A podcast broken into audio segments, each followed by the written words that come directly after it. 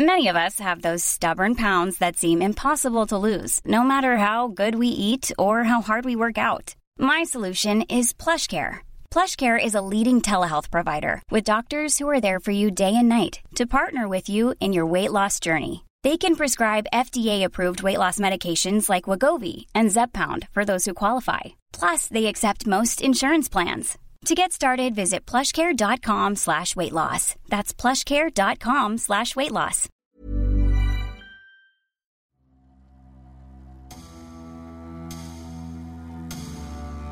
Avant même le fiasco du Mondial 2010, Eric Cantona disait de lui qu'il était le sélectionneur de l'équipe de France le plus nul depuis Louis XVI. De son long règne à la tête des Bleus, Raymond Domenech aura laissé une empreinte catastrophique. Comment le mariage entre un homme dit brillant et passionné avec une talentueuse génération a-t-il pu virer au désastre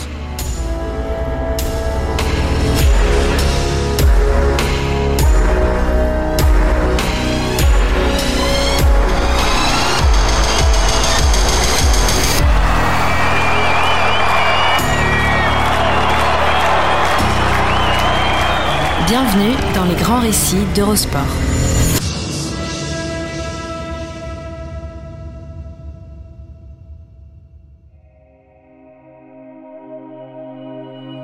Bienvenue dans les grands récits, le podcast d'Eurosport qui vous plonge dans la folle histoire du sport, entre pages de légendes, souvenirs enfouis et histoires méconnues.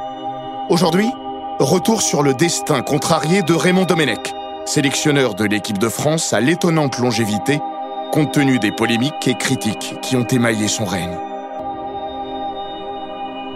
Puisqu'il aime tant lui-même envelopper ses propos d'une certaine forme de cynisme, Raymond Domenech ne nous en voudra pas c'est de bonne guerre, de rappeler ici que son palmarès dans les sondages médiatiques des figures sportives les moins aimées en France est autrement plus fourni que celui qu'il présente en tant que sélectionneur des Bleus, nul et vierge. Ceci explique-t-il cela? En grande partie, oui, mais pas seulement.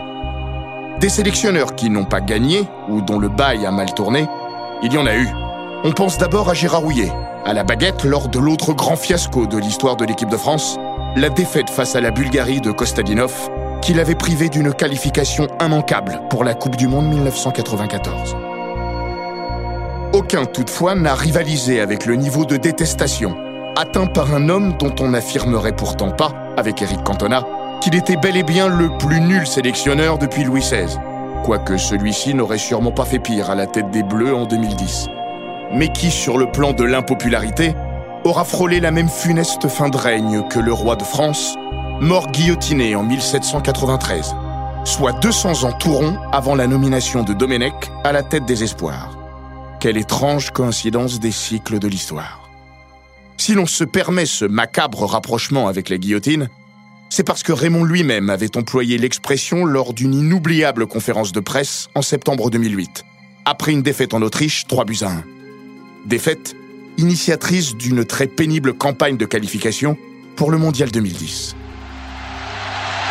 La France a une nouvelle fois tenu de retard. Explosion dans le Ernst Stadium. Véritablement, les images sont terribles, terribles. Attendu au tournant par un parterre de journalistes qui dénonçaient depuis longtemps la platitude et l'incohérence d'une équipe à l'arrêt, Trois mois après un Euro 2008 déjà catastrophique, ivresse sportive pour beaucoup, du tas de fumier dans lequel les Bleus allaient finir par se putréfier, il avait attaqué l'exercice ainsi, dans un sourire narquois, choqué par l'odeur du sang ambiante. Je suis content que les lois d'exception et la guillotine n'existent plus. Sinon certains parmi vous se feraient un malin plaisir de m'envoyer à l'échafaud. Peut-être que si j'avais tué quelqu'un, j'aurais été mieux servi. C'est ce que laissait entendre aussi plus récemment sa compagne, la journaliste Estelle Denis, dans un reportage diffusé sur la chaîne TV de l'équipe, où elle anime une émission quotidienne. Un jour, j'ai ouvert un journal dans lequel il y avait d'un côté un papier sur Raymond et de l'autre un papier sur le cannibale de Rouen, cet homme qui avait mangé le cœur de son codétenu en le faisant frire dans une poêle. Quand on lisait les deux papiers, je vous assure, on avait l'impression que le cannibale de Rouen était vachement plus sympa que Raymond.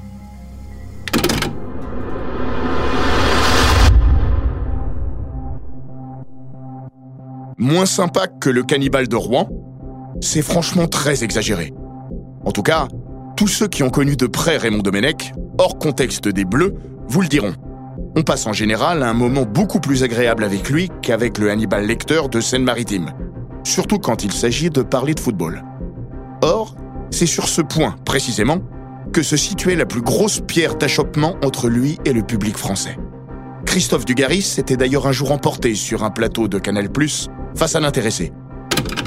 Ce qui m'énerve avec Raymond, c'est qu'il ne parle jamais de football. Il n'explique jamais ses choix. On ne comprend rien à rien. Ceci résume assez bien le ressentiment général à l'égard d'un homme qui donnait, du haut de sa fonction, l'impression de n'offrir aucune prise à ses contradicteurs. Renvoyés dans leur 22 d'un bon mot, d'une formule alambiquée ou d'un simple regard noir, et abandonnés ainsi à leurs interrogations, hébétés comme une poule face à un couteau. Dur à comprendre pour ceux qui avaient côtoyé le Raymond d'avant, jamais avare de dialogue du temps où il était joueur. Double champion de France avec Strasbourg en 1979, puis Bordeaux en 1984. Double vainqueur de la Coupe de France avec Lyon en 1973, puis le Paris Saint-Germain en 1982. Ça y est, le Paris Saint-Germain remporte la Coupe de France. Entraîneur champion de deuxième division avec Lyon en 1989. Et bien sûr, sélectionneur de l'équipe de France Espoir pendant 11 ans, entre 1993 et 2004. Quand il a pris ensuite la tête des A, boosté au sommet par sa longue carrière à la direction technique nationale et le soutien précieux d'Aimé Jacquet, ils étaient nombreux à se frotter les mains. Après Roger Lemaire et Jacques Santini, pas vraiment des parangons de la parole libre, on allait enfin pouvoir causer football. Tu parles. Avant même la fracture morale avec une génération de joueurs aussi talentueux que compliqués à gérer, c'est là probablement qu'une première faille s'est glissée dans le système. Domenech le concède dans son livre, tout seul, écrit en 2012, sur les braises encore chaudes de son bûcher, comme un puissant exutoire au traumatisme vécu. Dès le premier match avec la grande équipe de France, le 18 août 2004 à Rennes, contre la Bosnie, j'ai compris que j'étais devenu un client différent pour la presse le ton des questions avait changé. Elles étaient plus agressives, à la frontière de l'inquisition. Aussi ai-je changé de mode de fonctionnement. J'ai refusé de transmettre des informations, quitte à me passer d'articles de soutien. Entre les journalistes et moi, le climat est vite devenu agressif. Je m'en fichais, ce qui constituait une erreur fatale.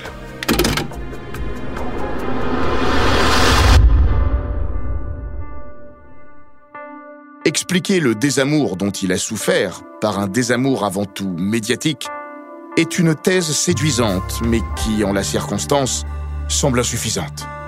Déjà, c'est l'éternelle histoire de la poule et de l'œuf.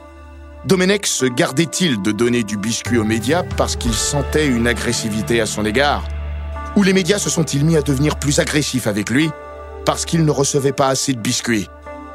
Toujours est-il qu'entre les deux parties, le rapport de force s'est rapidement installé.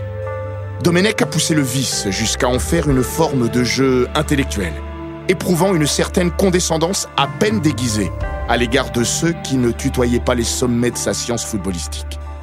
C'est dans cet état d'esprit qu'en 2005, il lance à un journaliste de Libération Écrivez toutes les conneries que vous voulez. De toute façon, ça ira très bien à vos lecteurs. En temps de gloire, on aurait salué sa géniale arrogance. En temps de crise, on a crié au loup. À la décharge de Domenech, c'est aussi le fait, certainement, d'avoir été la mauvaise personne au mauvais moment.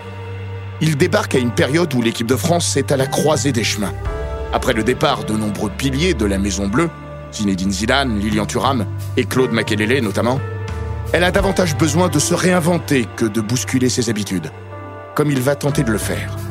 Le travail en coulisses pour favoriser le retour des trois monstres en vue de la Coupe du Monde 2006 sera toutefois la plus grande réussite de sa mission.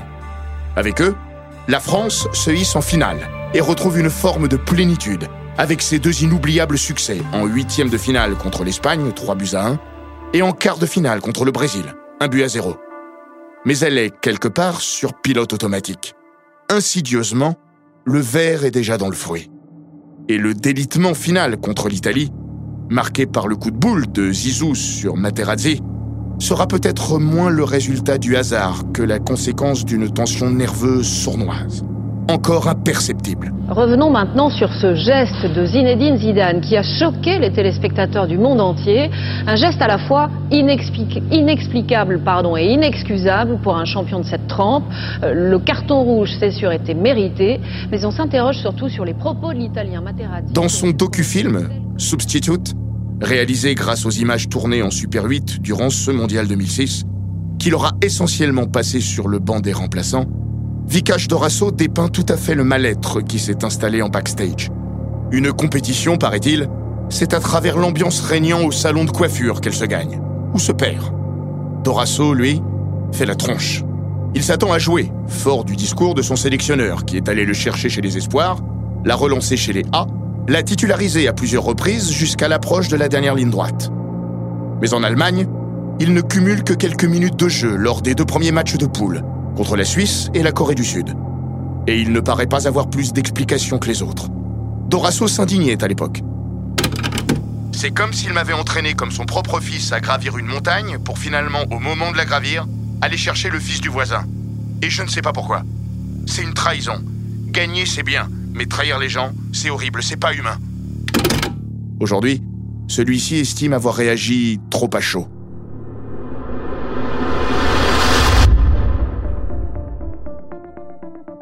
Peut-être, mais sans être un joueur phare de l'ère Domenech, Dorasso est l'un de ceux qui symbolisent le mieux ce rapport amour-haine qui s'est installé entre le sélectionneur et le reste du monde durant ces années-là.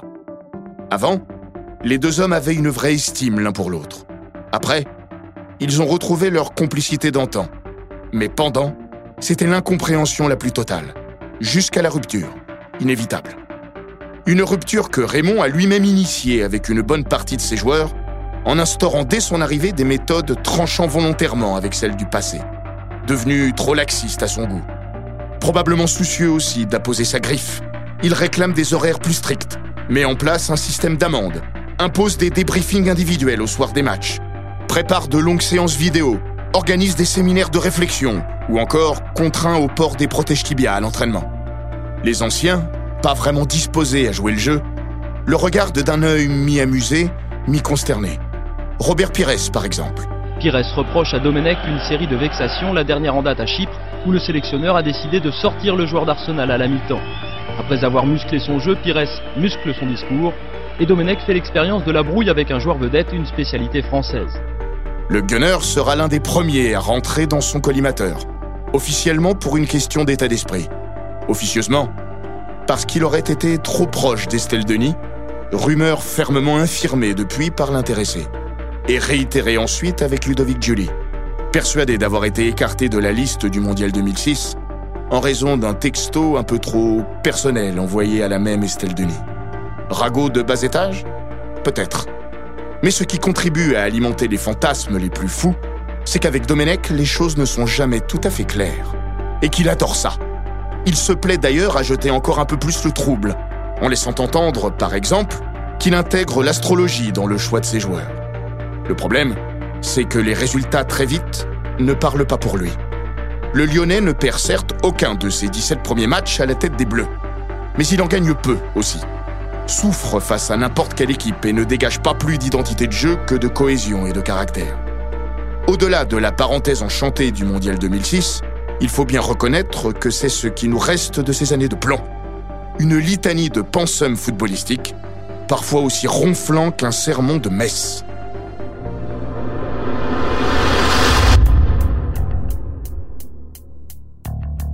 Pour Domenech, le ciel se noircit pour de bon, à l'horizon de l'Euro 2008, avec le départ cette fois définitif des glorieux anciens, laissant le champ libre à une autre génération, celle des Franck Ribéry, des Nicolas Anelka, des Florent Malouda ou du plus jeune Karim Benzema. Une génération qui ne manque certes pas de talent, mais encore moins d'ego, pas toujours bien placé, et qui ne retrouve pas en sélection ce dont elle dispose en club, à savoir une structure solide, des leaders incontestés et une stabilité sportive. Bref, des repères forts et nécessaires pour canaliser ses excès. Plus les matchs passent, plus Domenech semble s'éloigner d'une bande de jeunes dont il ne comprend rien au code et vice-versa. Le style claquette chaussette, casque anti-bruit et console de jeu, très peu pour lui. Lui, c'est plutôt théâtre, PNL et analyse transactionnelle. Finalement, un bon vieux discours d'entraîneur à l'ancienne, à base de tripes posées sur le terrain, aurait peut-être mieux fait l'affaire. Irrémédiablement, il perd la confiance de ses tauliers. Et pire, leur respect. L'Euro 2008, c'était écrit, vire à la catastrophe. Domenech est harcelé par la presse, mais drapé dans son orgueil, empêtré aussi dans son envie de préserver malgré tout ses joueurs, il refuse de reconnaître son désarroi. Pour ses proches, ça se comprend. Dans un reportage de l'équipe Enquête, son frère, Albert, ancien footballeur professionnel lui aussi, réputé plus doué mais moins opiniâtre, confiait Je crois vraiment qu'il se forge une carapace. À la base, c'est quelqu'un de très timide.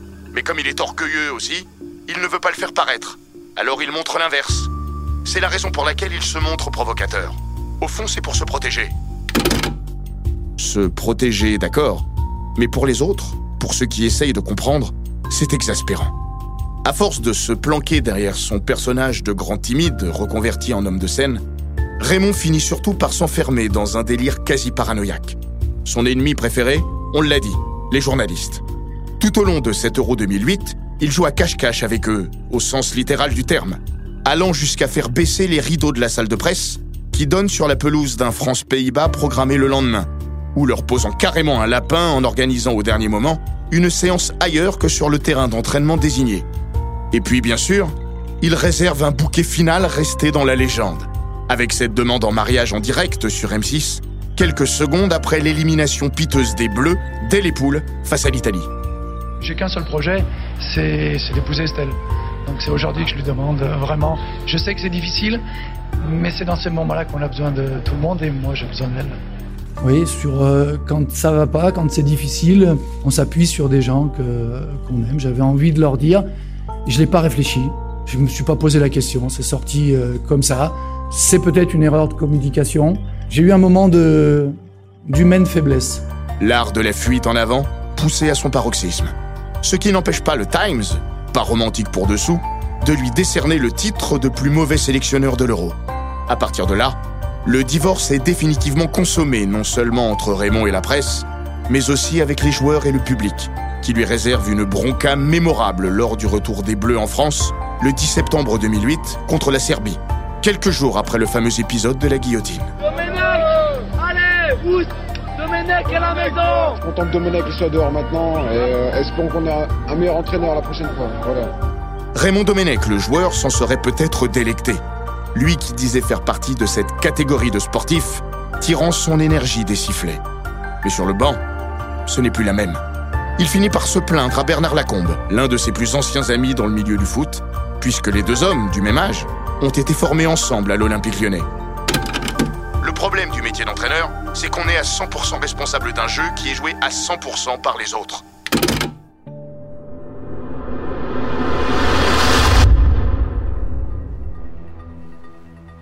En se replongeant dans ces années lyonnaises, on se rend d'ailleurs compte à quel point Raymond Domenech, lui, le futur acteur, s'est plus très vite à incarner un personnage qui n'était pas le sien.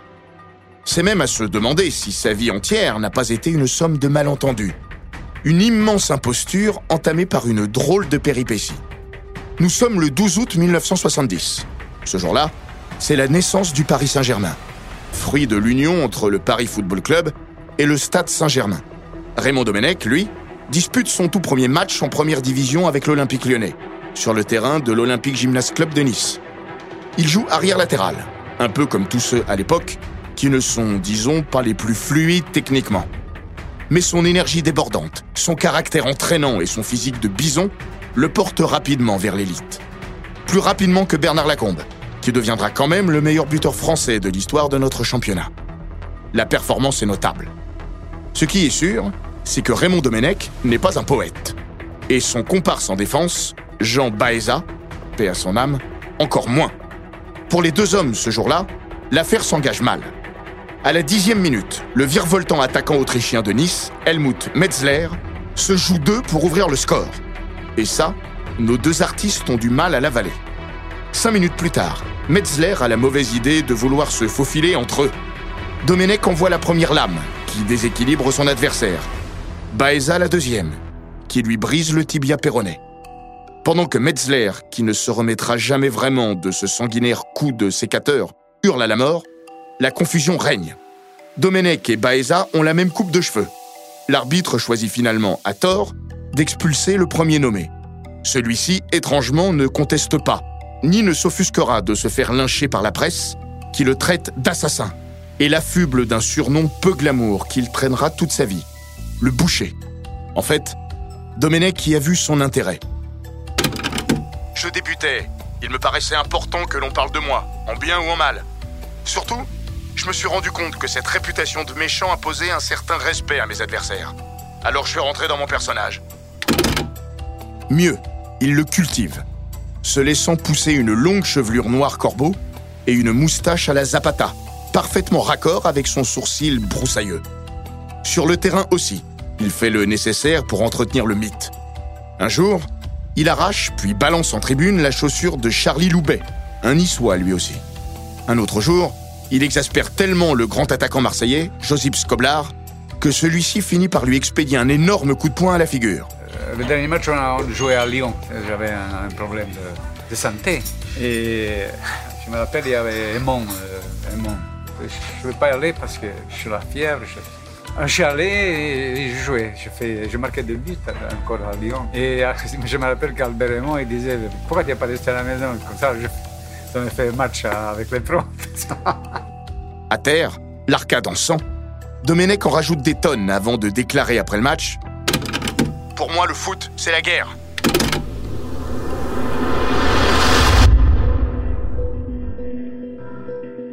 Évidemment, au-delà de la caricature, le joueur dispose aussi de vraies qualités footballistiques.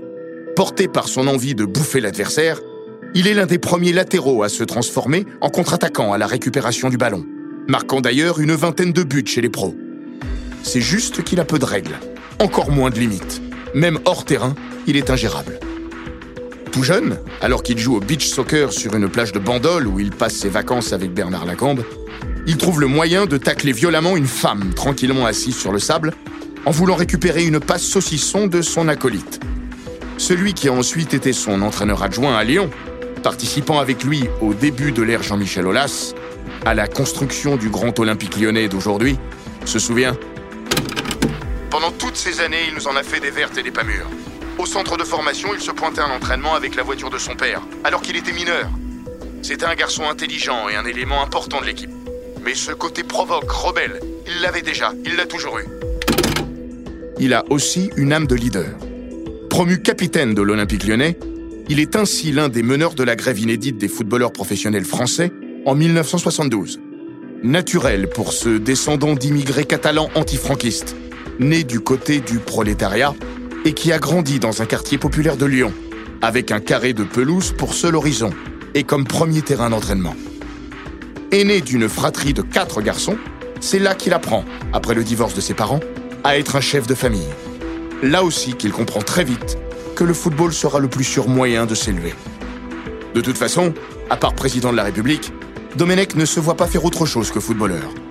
Sans être un cancre à l'école, loin de là, il ne se conforme pas vraiment au système. Tiens donc. Et décide finalement d'envoyer paître son bac en séchant l'épreuve de philo au motif qu'il a disputé deux jours plus tôt la finale de la Coupe de France. Raymond Domenech, qui lui euh, a d'autres soucis, il prépare son bac et je crois que les deux comptent, hein, la finale et la... Mais enfin, qu'est-ce ah, qui prend le dessus La finale compte plus quand même. Hein la finale que Le football est sa seule passion.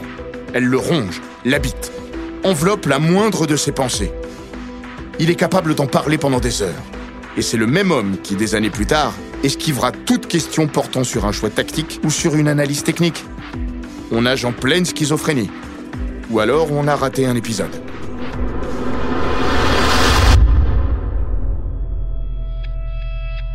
Mais si Raymond Domenech a un autre trait de caractère dominant, c'est son côté têtu et fier. L'une de ses grandes erreurs après l'Euro 2008 est de ne pas passer la main, alors que tout l'incite à partir. Beaucoup le lui demandent, d'ailleurs plus ou moins poliment. Mais Raymond est comme ça. Plus on lui intime quelque chose, plus il a envie de faire l'inverse. Il est finalement maintenu en place par le Conseil fédéral à la condition, tenez-vous bien, de modifier son mode de communication. Une belle promesse de Gascon. Domenech choisit donc de rester, clamant qu'il voit un avenir à cette équipe, alors que tout son être hurle le contraire. Dès lors qu'il s'engage sur le chemin d'une épineuse campagne de qualification pour le Mondial 2010, l'avion de l'équipe de France a déjà décroché. Il vole encore, mais le crash, à terme, est inéluctable. Domenech continue de louvoyer en terrain miné, dans un désaveu à peu près général, y compris et surtout celui de ses joueurs qui vont mener contre lui, au beau milieu de cette campagne qualificative, une fronde révélatrice du climat latent. À la veille d'un match presque capital contre la Roumanie, en septembre 2009, le journal Le Parisien révèle que Thierry Henry serait monté au créneau auprès de lui, au nom du groupe. L'attaquant aurait prononcé ces mots. Coach, on s'ennuie pendant vos entraînements. On sait pas comment jouer, où se situer, comment s'organiser. Ça va pas. Deux mois plus tard, le Barcelonais sera le héros malheureux du barrage retour qualificatif contre l'Irlande, avec cette passe décisive pour William Gallas en prolongation, entachée d'une main flagrante.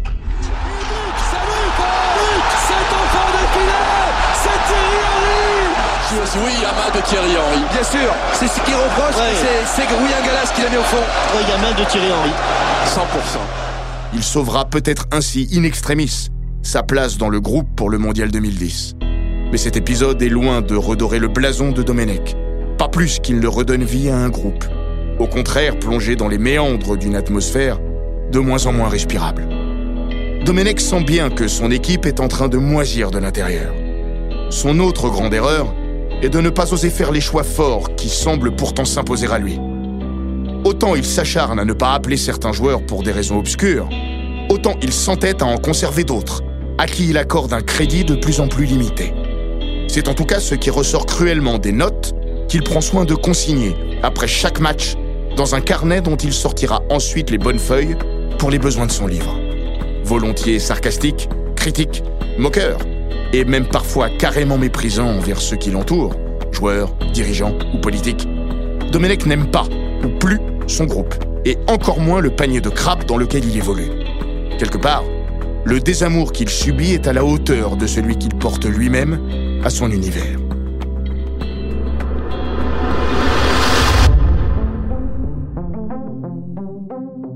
Finalement, malgré quelques non-sélections notables, comme celle de Karim Benzema ou de Samir Nasri, il semble composer son équipe pour le Mondial 2010 avec le souci constant de ménager la chèvre et le chou.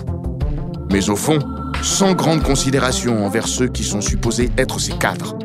Et c'est manifestement réciproque. Dès lors, on sait ce qu'il va advenir en Afrique du Sud.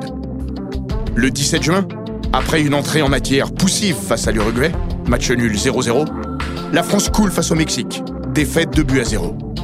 Plus encore que par la défaite, le match est marqué par le violent incident à la mi-temps entre Nicolas Anelka et son sélectionneur, qui lui passe en savon après sa piètre première période. Dans la droite ligne d'une série de matchs exécrables avec les Bleus. Le surlendemain, l'insulte rapportée barrera la une du journal L'équipe. Va te faire enculer, sale fils de pute. Des propos qui n'ont jamais été certifiés 100% conformes. Mais on comprend l'idée. Le respect est mort. L'équipe de France aussi. Il y a des moments avec euh, des joueurs dans un vestiaire, on a des explications, voilà, c'est tout. Mais il n'a pas dit ce qui était écrit dans les journaux, ça c'est une certitude. En se tournant, il jette ses chaussures, il dit T'as qu'à la faire ton équipe de merde. Je lui dis Bah t'as raison, je vais la faire, tu sors. Je dis à, Gignac, euh, va t'échauffer. Domenech, lui, est perdu. Il sort évidemment un Elka, mais dans la précipitation, fait rentrer André-Pierre Gignac plutôt que Thierry Henry. Une erreur de gestion selon lui. Encore que, Henry, il l'a bien vu, n'est plus trop dans le truc. Inévitablement, les Bleus sombres en seconde période. Dès le surlendemain, Anelka sera exclu par la Fédération française de football et prié de rentrer chez lui. Une décision contre laquelle vont s'insurger les autres joueurs. Leur capitaine Patrice Evra en tête, avec le désastreux épilogue que l'on sait. La grève de l'entraînement, trois jours plus tard, au camp de base de Naïsna. Ce 20 juin 2010 restera à jamais une journée noire dans la grande histoire de l'équipe de France. Probablement aussi la date symbolique de la condamnation de Raymond Domenech, qui abandonne définitivement toute forme de fierté en lisant lui-même aux médias le communiqué préparé par les joueurs, restés pendant ce temps enfermés tranquillement dans leur bus, rideau des fenêtres désespérément tirés. Et tandis qu'il déroule à voix haute une lettre qu'il ne cautionne pas, à des gens, les médias, qu'il ne comprend pas, on croirait Domenech en train de lire sa propre épitaphe. La scène est surréaliste. mais elle n'est que la conséquence implacable d'une succession de non-dits, de mauvais choix et de conflits mal résorbés. Le paroxysme d'un crash annoncé. Par ce communiqué, tous les joueurs de l'équipe de France, sans exception, souhaitent affirmer leur opposition à la décision prise par la Fédération française de football d'exclure Nicolas Nelka. Si nous regrettons l'incident qui s'est produit à la mi-temps du match France-Mexique, nous regrettons plus encore la divulgation d'un événement qui n'appartient qu'à notre groupe et qui reste inhérent à la vie d'une équipe de haut niveau. À la demande du groupe, le joueur mis en cause a engagé une tentative de dialogue, mais nous déplorons que sa démarche ait été volontairement ignorée. De son côté, la Fédération française de football n'a aucun moment tenté de protéger le groupe. Elle a pris une décision sans consulter l'ensemble des joueurs et uniquement sur la base des faits rapportés par la presse. En conséquence, et pour marquer leur opposition à l'attitude adoptée par les plus hautes instances du football français, l'ensemble des joueurs a décidé de ne pas participer à la séance d'entraînement programmée aujourd'hui.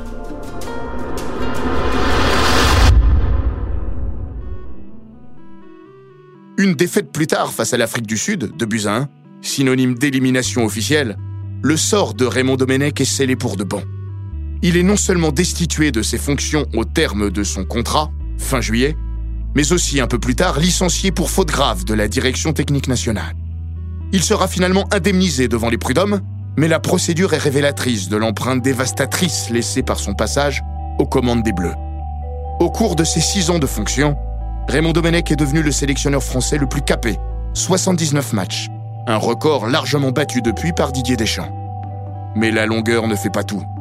À aucun moment au cours de son règne, l'ancien boucher de Lyon n'a semblé en congruence avec lui-même, et encore moins avec les autres, renvoyant le sentiment d'avoir passé son temps à nager à contre-courant dans une eau infestée de requins, entre caprices de stars, manœuvres en coulisses et guerre d'ego démesurée.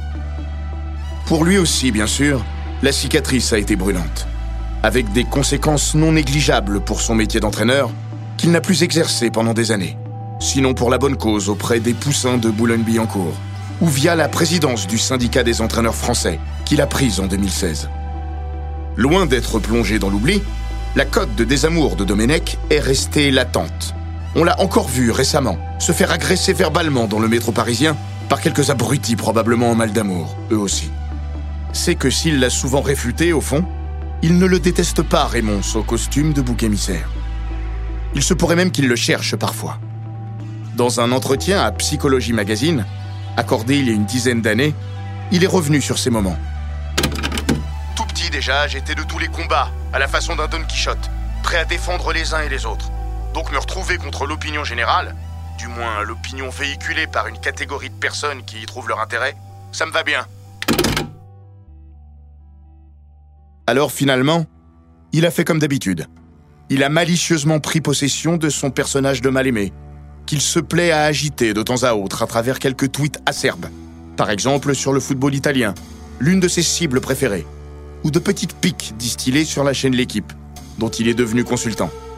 Ironie suprême d'ailleurs, de la part d'un homme qui abhorrait par-dessus tout cette corporation, passant son temps à dire après ce qu'il aurait fallu faire avant.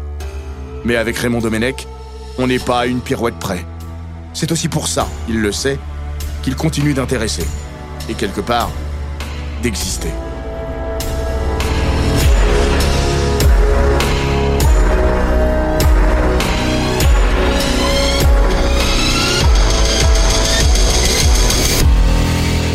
Cet épisode des grands récits d'Eurosport a été écrit par Rémi Bourrière.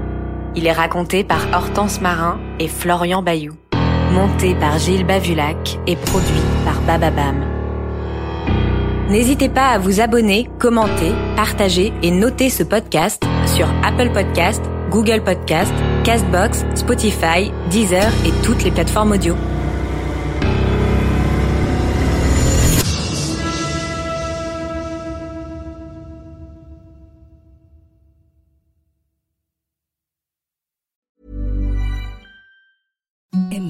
side softest sheets you've ever felt. Now imagine them getting even softer over time. That's what you'll feel with Bowl and Branch's organic cotton sheets. In a recent customer survey, 96% replied that Bowl and Branch sheets get softer with every wash. Start getting your best night's sleep in these sheets that get softer and softer for years to come. Try their sheets with a 30-night guarantee. Plus, get 15% off your first order at bowlandbranch.com. Code BUTTERY. Exclusions apply. See site for details.